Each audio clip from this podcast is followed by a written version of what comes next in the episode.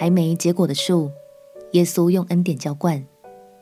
朋友平安，让我们陪你读圣经，一天一章，生命发光。今天来读路加福音第十三章。耶稣在地上传道时，犹太地区的总督叫做本丢比拉多，他是罗马政府在当地的最高代表。本丢比拉多似乎曾经为了要防止加利利地区发生暴乱，决定先下手为强，趁加利利人献祭时出兵屠杀。当时门徒听见了这条大新闻，就急急忙忙地跑去告诉耶稣，但耶稣却有更深远的看见。让我们一起来读《路加福音》第十三章。《路加福音》第十三章。正当那时，有人将比拉多使加利利人的血掺杂在他们祭物中的事告诉耶稣。耶稣说：“你们以为这些加利利人比众加利利人更有罪，所以受这害吗？我告诉你们，不是的。你们若不悔改，都要如此灭亡。从前西罗亚楼倒塌了，压死十八个人。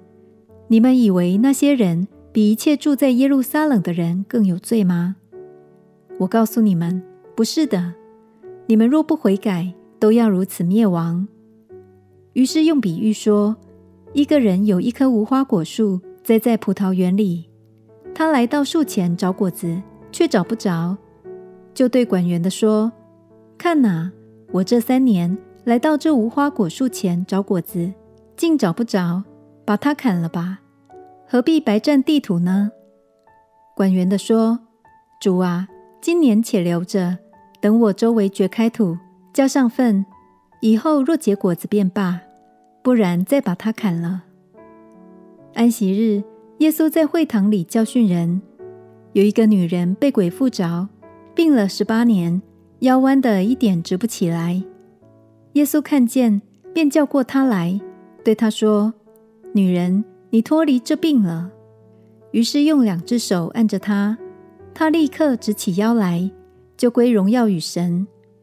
管会堂的因为耶稣在安息日治病，就气愤愤地对众人说：“有六日应当做工，那六日之内可以来求医。”在安息日却不可。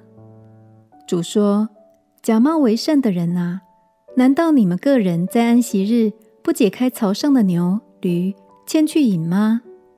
况且这女人本是亚伯拉罕的后裔，被撒旦捆绑了这十八年，不当在安息日解开他的绑吗？”耶稣说这话，他的敌人都惭愧了。众人因他所行一切荣耀的事，就都欢喜了。耶稣说：“神的国好像什么？我拿什么来比较呢？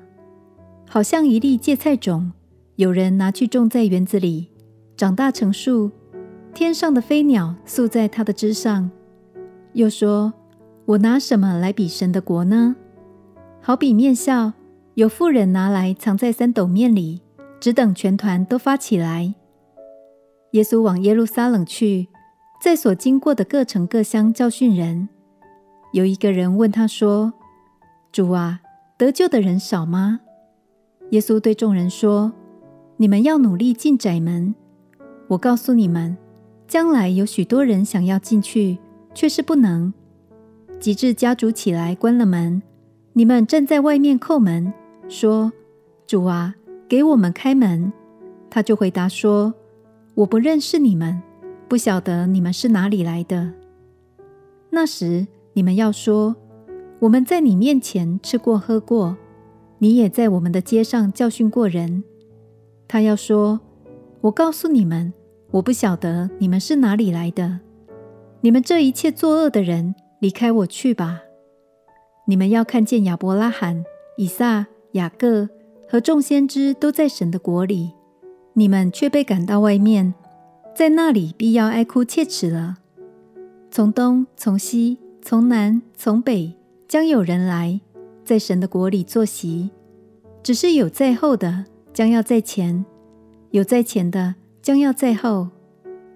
正当那时，有几个法利赛人来对耶稣说：“离开这里去吧，因为希律想要杀你。”耶稣说：“你们去告诉那个狐狸说，今天、明天我赶鬼治病，第三天我的事就成全了。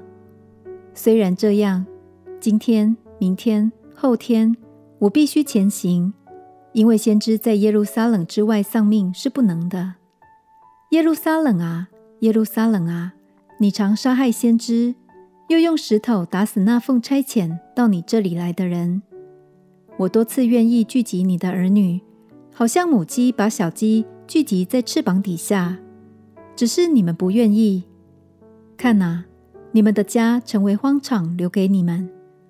我告诉你们，从今以后，你们不得再见我，只等到你们说，奉主名来的是应当称颂的。那棵无花果树多年来都结不出果子，代表了始终不愿悔改的以色列人。